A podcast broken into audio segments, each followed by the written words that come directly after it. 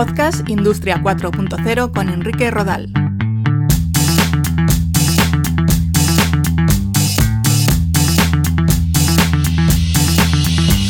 Tal? ¿Cómo estáis? Bienvenidos, bienvenidas a un nuevo episodio de Podcast Industria 4.0.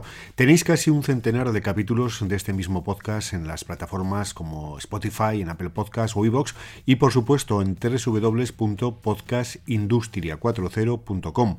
Hoy vamos a hablar de tecnologías orientadas a las personas con alguna discapacidad. Comenzamos.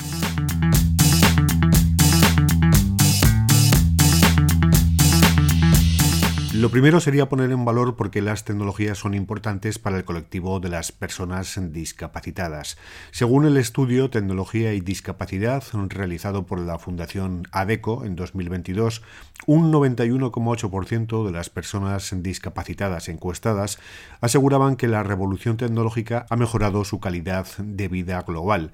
Un 75% recalca que las nuevas tecnologías y las redes sociales virtuales han logrado generar un mayor tejido social en torno a la discapacidad y les ha posibilitado ponerse en contacto con otras personas con discapacidad en su misma situación al otro lado del mundo con las que han podido intercambiar experiencias y conocer nuevos recursos.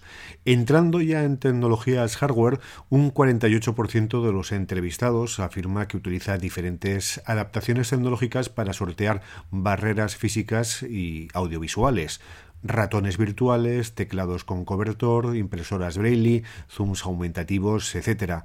Estos son recursos les han permitido alcanzar hitos tan importantes como culminar sus estudios en igualdad de condiciones o acceder posteriormente al mercado laboral. Además, un 27% utiliza productos tecnológicos de apoyo en su día a día para completar tratamientos médicos personalizados, realizar actividades domésticas, manipular objetos o dispositivos, afrontar el cuidado y protección personal, etc. Un 25% destaca como a nivel cognitivo también han emergido diferentes recursos y aplicaciones tecnológicas que facilitan la comprensión y su interacción con el entorno, lectura fácil, accesibilidad web, apps de pictogramas, etc.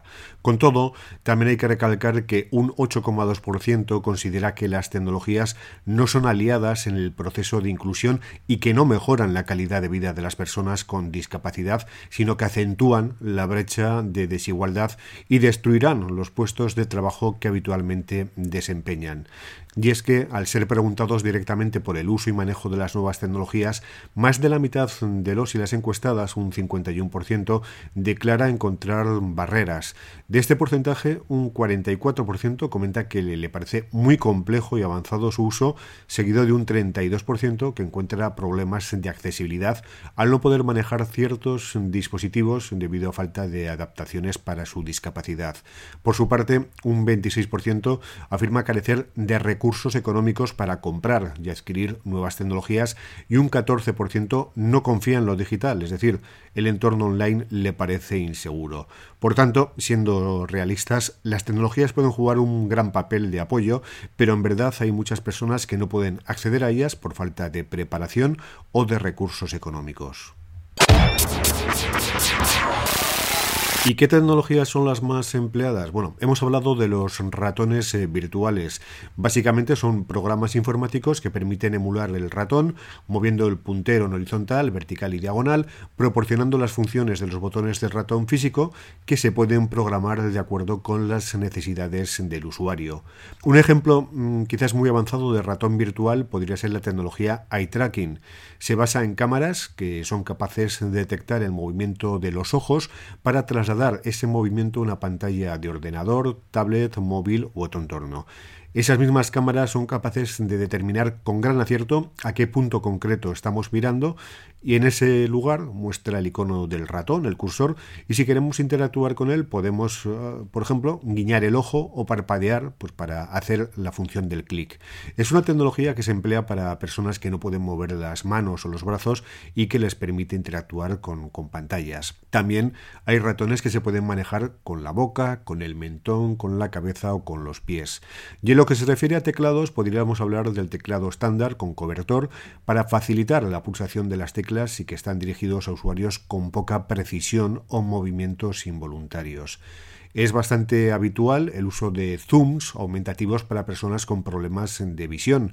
Están muy presentes en los teléfonos móviles, pero también en los dispositivos que tengan alguna pantalla. Para quienes sufren una pérdida total de la visión, se han desarrollado herramientas de visión artificial capaces de reconocer algunos tipos de objetos o personas que pueda tener delante y avisar de que esa persona o ese objeto se encuentra frente a ella. Por ejemplo, se puede emplear para reconocer alimentos en la cocina o personas en distintos entornos.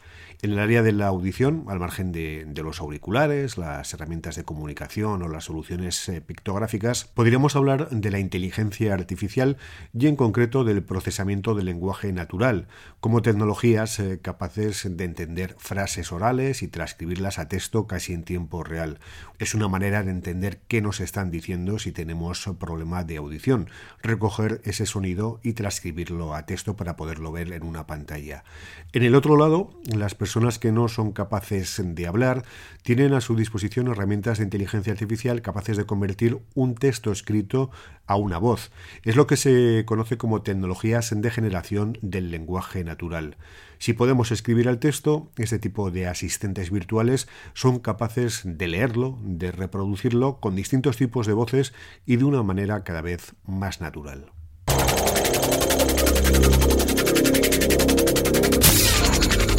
っ。Una tecnología muy vinculada con el apoyo a personas con alguna discapacidad es la impresión 3D. Gracias a la fabricación aditiva es posible eh, fabricar, crear prótesis a medida de manos, de brazos o piernas con un coste relativamente bajo. Todo depende de las funcionalidades y de la calidad de dicha prótesis. Además también se utiliza la fabricación aditiva para crear productos personalizados que ayudan a las personas a realizar tareas como coger una taza, abrir una puerta, controlar un objeto, etc. Son necesidades casi personales que obligan a que las soluciones sean también personalizadas. Abrochabotones, asideros para ratones, pulsadores, empuñaduras, anclajes, soportes, dedales, cualquier cosa que nos podamos imaginar se puede fabricar con impresión 3D y a un coste, pues digamos que bastante más bajo que si habría que hacerlo en serie. En lo que se refiere a robótica asistencial, ya existen prototipos que ayudan a las personas a realizar determinadas tareas. Suelen tener aspecto humanoide y están dotados de sensores que impiden que provoque accidentes con sus movimientos. No son muy habituales en el ámbito de la discapacidad, aunque sí que lo suelen ser en cuanto a asistencia a personas mayores, ya que permiten una comunicación oral con dichas personas. También podríamos hablar de exoesqueletos, una especie de arneses rígidos que se colocan sobre las extremidades o el cuerpo y que incitan al movimiento. Pueden tener motores en las articulaciones que facilitan la movilidad de dichas extremidades.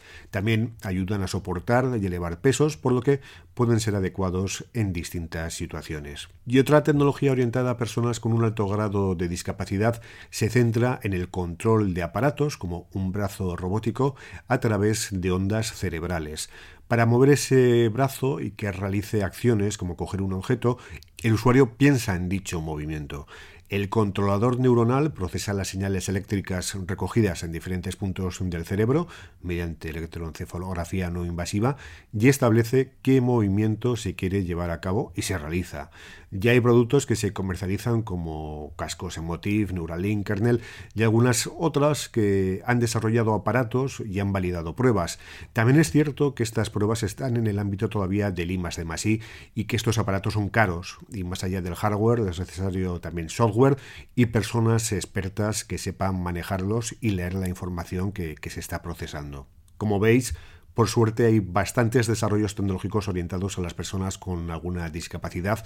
Yo me he centrado en los que tienen un mayor impacto en, su quehacer diario, pero no hay que olvidar que las nuevas tecnologías también les ayudan en ámbitos como detectar si ha sufrido alguien una caída, si tienen alguna necesidad médica o asistencial, para su formación personal o para entrenar o ejercitar diferentes partes de su cuerpo, desde las piernas al cerebro, para mejorar en su día a día.